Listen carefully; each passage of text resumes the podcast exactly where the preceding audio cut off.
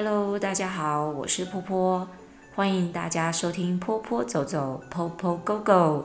如果你是在 Apple 的 Podcast 上面收听我们的话呢，欢迎您给我们五颗星的评价，并且在评论区留下您想要问的问题，也别忘了哦，订阅我们一下。另外呢，你也可以在 KKBOX 还有 Spotify 上面收听得到波波走走，欢迎大家的收听。那我们的节目就开始喽。当你遇到不理性的老板的时候，该怎么办呢？那就是赶快逃吧。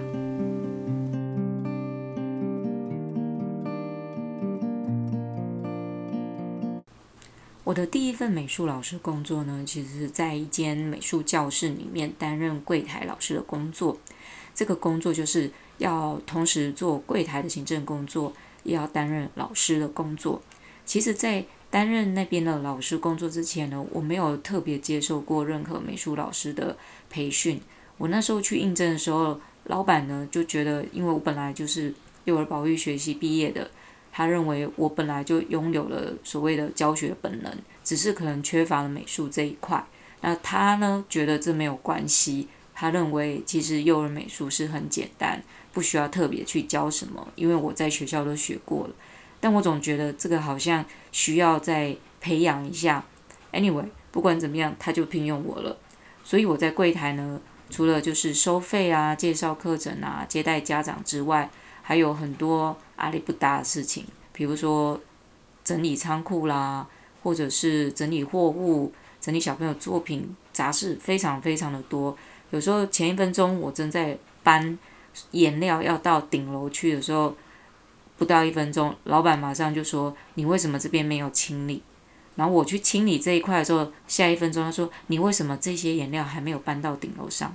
就这样忙来忙去的，常常不知道自己在忙什么，也觉得很莫名其妙。你不是叫我要先做这个吗？怎么又要叫我做那个？我做了那个，你怎么又嫌我没做这一个？不知道大家有没有遇过这样的不太理性的老板，还是说他可能记忆力不太好？我印象有一次很深刻，那一次让我觉得我有点想要离职了。这个是发生在我在那边工作呃快要半年的时候。其实那半年来呢，我在那边工作的状态是这样：我没有休息时间，也没有吃饭时间。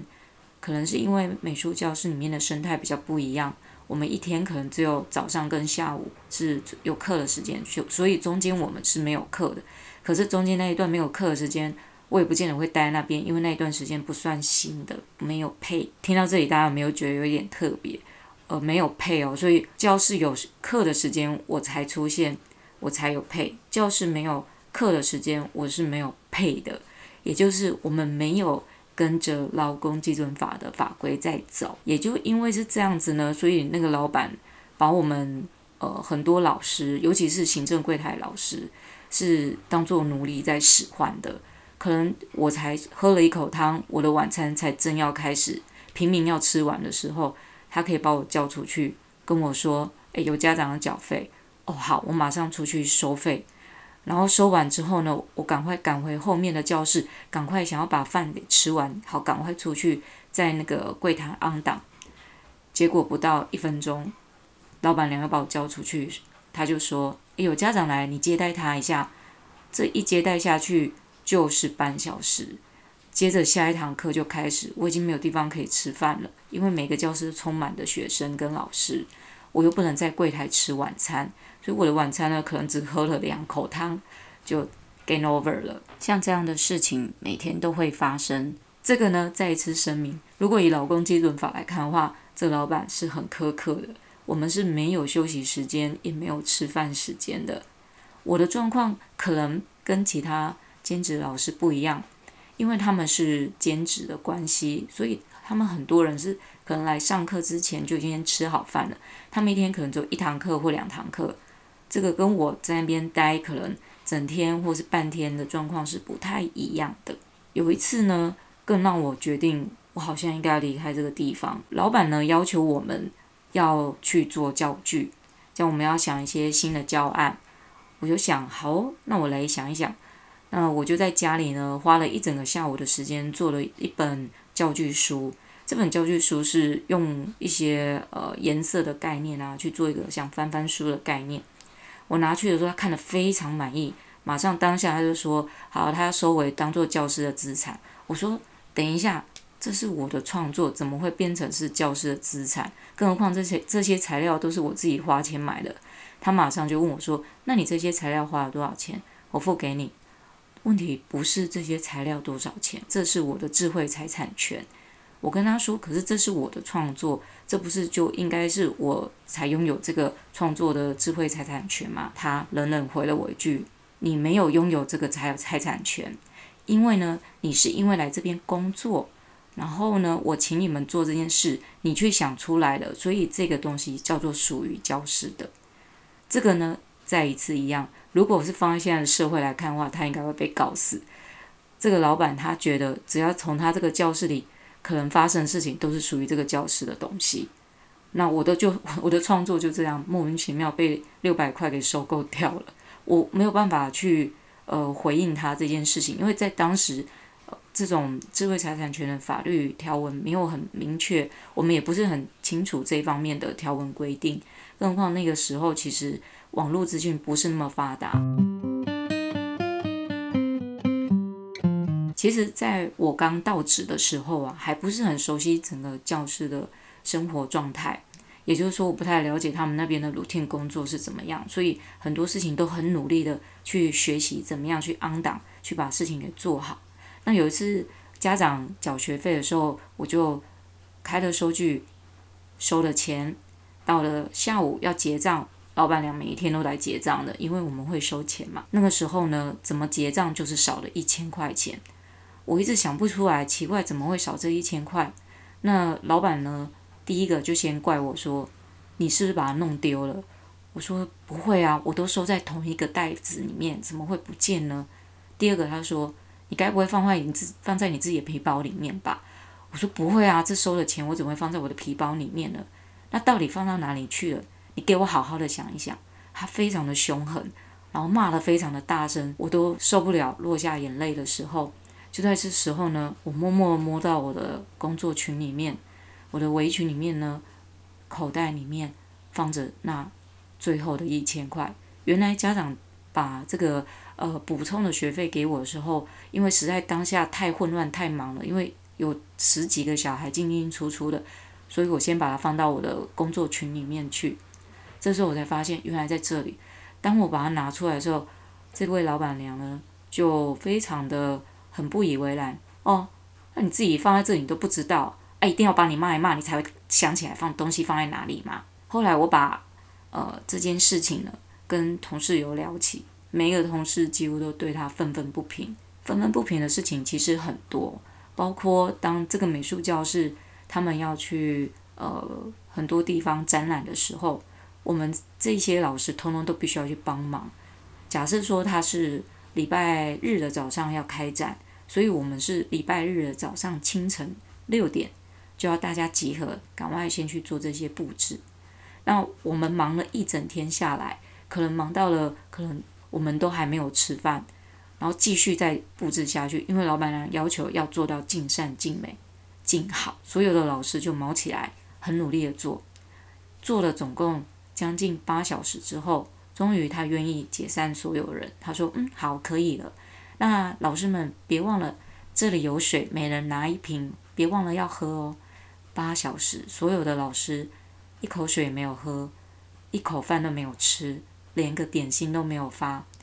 大家去那边做，当天他是没有付钱给我们大家的。我们最后忙完就是一瓶水。那为什么那时候那些老师会愿意做这这些事情？因为在那个年代。”美术教室要开到很知名不太容易，而且那个时候美术教室不太多，老师们呢就觉得说，如果有机会的话，希望能尽量待在这间教室，多学一点就是美术教学的一些本能。最后呢，我决定要离开的时候，老板娘她用了各种方法为难我，让我可以继续待下去，因为那时候我们签了合约，因为我们有签合约，我是正职哦，可是呢。我领的不是正职的薪水，也不是正职的劳工基准法里面应该要有的一些福利。我就跟老板说，这个合约啊，当初里面写的其实都是以这个教室为主，只有这个教室可以开除老师，没有老师可以自己说要离职的。如果我们要离职，不管你是在几年以内离职，我都我们都得要赔偿这个教室三万多块的赔偿金。大家大家有没有觉得很奇怪？这是一个多么不平等的条约？我当初为什么会愿意签下去呢？因为我觉得我应该会在这边待到三年以上啊！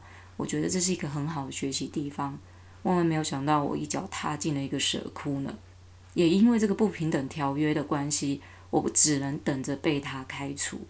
所以我也想了一些方法，让他把我开除掉，讨厌我。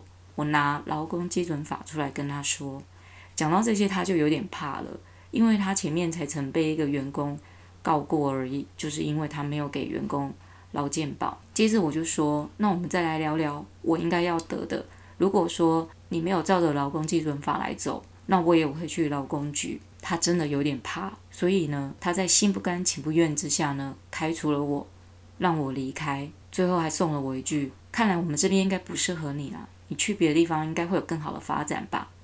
他真的讲对了，我去了别的地方，有了更好的发展。但就在我离职之后呢，在里面的同事跟我说，这位老板讲得非常的委屈，他被我欺负了，我威胁他，我就觉得很好笑。到底这从头到尾是谁在欺负谁呢？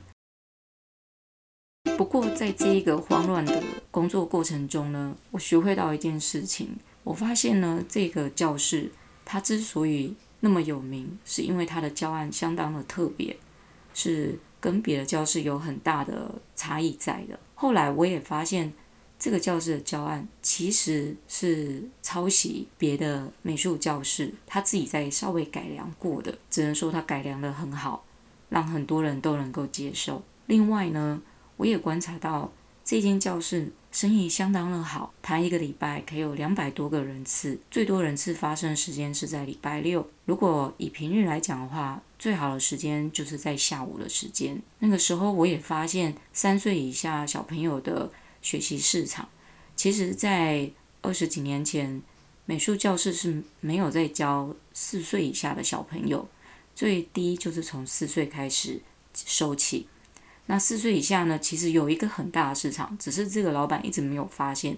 我跟他说，其实有很多四岁以下的小朋友的家长都会来问我们有没有收这么小的小朋友。他就说没有啊，我们不收，我们不收这么小的。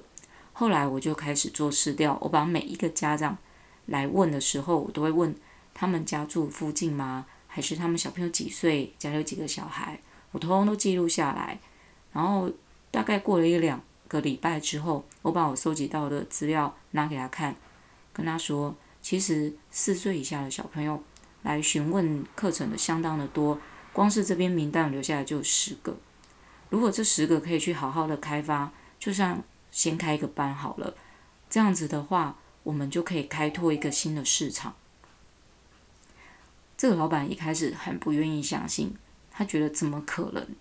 这个三呃四岁以下是没有市场的，他们也不教四岁以下。他认为他认为四岁以下的小朋友不适合学画画，他们也不会教。听清楚哦，是他也不会教四岁以下的小朋友来学画画。他就说：“那如果你觉得有这个市场的话，你就去踹踹看呐。”我就听到这句话，太兴奋了。我说：“好。”我想说，我也不知道证明给他看，我真的很想来出来看有没有这个市场。接着我就开始联络家长，联络了家长之后呢，有家长要来试听。这个老板呢，听了有吓了一跳，竟然有那么多小孩来试听。他又在给我一个难题，那你要看有没有老师可以上啊？你们要上的话，哦，是这样的，你至少柜台要一个人，然后你还有一个老师。我就说好，没有问题。我就从我们那间教室里面。去询问所有的老师有没有人愿意在早上来教这四岁以下班级，没有想到很快就找到了一位老师。这个老板又开始觉得很怀疑。其实哦，某些人听到的角度可能会觉得，哎，这个老板给了你很多的考验，你才能开得起这个班，没有错。但你们要知道一件事，他不在考验我，他是从头到尾都不相信这个班可以开得起来。后来我跟这位老师就互相配合，我们不但在早上开了一个这个班，晚上也开了这个班。后来一个礼拜有四个这样子的班在开，这个等于替这个教室又多增加了一笔新收入。人就是这样子，在最讨厌的地方做自己最开心的事情。我从这里面其实学到了很重要一个概念，就是市场调查跟怎么去交叉分析小朋友的人数、年龄，还有家长上课的意愿度。通常会在后面插你一刀的人，你也会因为很痛而了解到，你应该要赶紧离开这个地方。带着所有你所学的东西去一个新的地方，开拓你更好的未来。所以当初离开真的是对的。不过这样的老板只有在那一次有遇到这样子而已。后面我遇到的每一位老板都非常的棒，而且呢还让我学到了很多人生难得的经验值。感谢大家的收听，拜拜。